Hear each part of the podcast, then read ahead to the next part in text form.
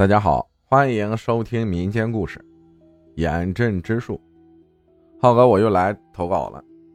今天直接进入主题。说实话，之前那个黑影确实给我折磨的不轻。去庙里搞到那串佛珠之后，就似乎没什么大问题了。本来只是以为我和外婆身子弱，才会被这个不干净的玩意儿缠上。但是后面外公出事以后，我才发现。事情，并没有这么简单。那是二一年年末，距离元旦也只有几天。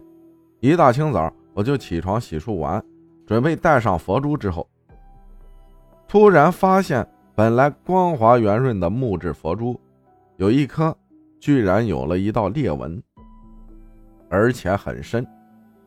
我敢保证，我平常戴着佛珠都是小心翼翼的。毕竟这算是我的护身符，关键是这个也花了家里不少钱，所以平常都很注意。我虽然是个大学生，但是我对这些东西还是深信不疑。看到这道裂痕的时候，我就觉得大事不妙。果然，当天下午就开始发高烧，也没有多玄乎，在校医院里打了两天点滴，也渐渐好了，那个黑影也没有出现，但是。就在我生病的第三天，我妈给我打电话说外公出车祸了，很严重，人已经快不行了。考完试，我连夜坐飞机往回赶，等到家，外公已经被家里人从医院接回来了。为了方便料理照顾我，家里就在客厅里摆了张床，让外公住在那里，家人轮流照看。幸运的是。在家里人连续照顾了半个月，外公竟然有了好转。虽然伤得很重，没办法下地行走，但是至少能断断续续的和人交谈。那天中午，轮到我照顾外公，我坐在他床边，看他挺清醒，就凑过去问了一句：“外公，你是怎么被撞到的？”因为平常外公走路都很规矩。就是那种有斑马线才会过路，有人行横道，绝对不会往公路上多踩一脚的那种。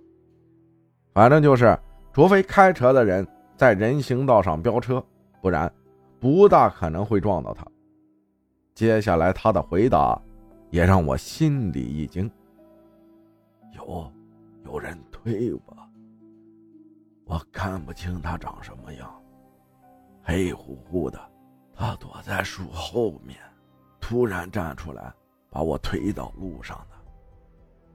我突然想到，不会是那个东西吧？我把外公说的和家里人如实讲述，同时，交警询问以及肇事司机和目击者都证实了，外公就像突然被人推了一把，一个踉跄，就到了公路上。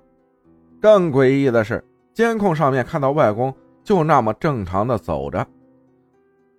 就突然像那些人描述的一样，舅舅最先做出了结论：咱们家一定是被什么东西缠上了。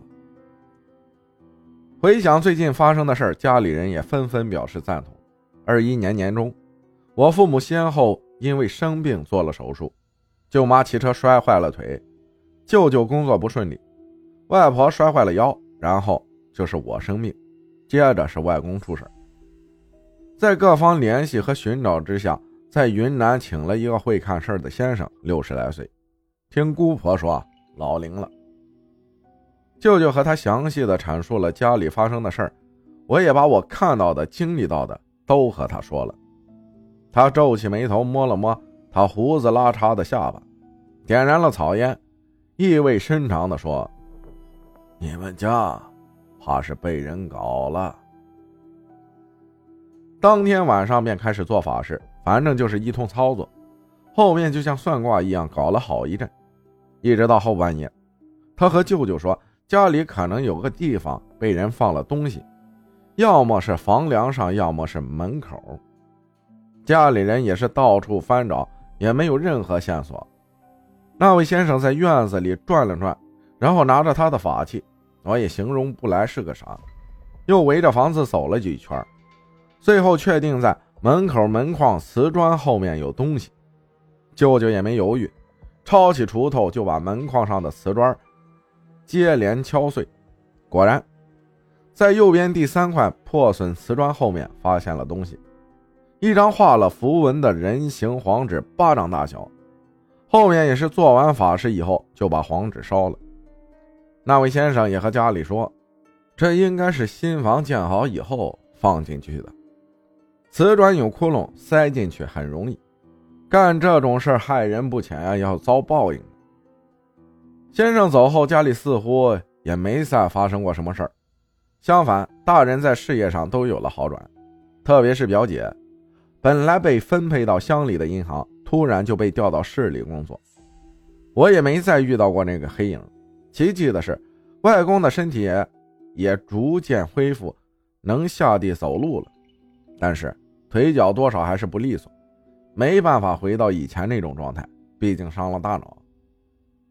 离奇的是，做完法事差不多一个星期，外婆隔壁家的儿子晚上突然从家里楼上跳下来摔死了，还是第二天早上被早起务农的同村人发现了。后来听村里人说，发现他的时候地上还有被拖动的血迹。那人的死相也相当瘆人，就像死前。受到过度惊吓一般，嘴眼都张得老大了。听外婆说，那家人和外婆家关系一直不好。文革的时候，那家男主人就把外婆的父亲拉去批斗过，最后外婆的父亲不堪侮辱，就上吊自杀了，梁子就算结下了。后面两家矛盾不断，因为征地也大打出手，反正就是各种摩擦。他家接连毒死了外婆家的鸡鸭什么的，还有就是夜里偷偷砍了外婆家后院的果树。外公忍无可忍，挖倒了他家的院墙。但是自从外婆家里新房盖好后，他家似乎也收敛了很多，几乎没有过矛盾。讲到这里，应该懂的都懂了。还有些离奇的事情发生在外公养病期间。后面有时间再和大家分享。感谢小黎分享的故事，谢谢大家的收听，我是阿浩，咱们下期再见。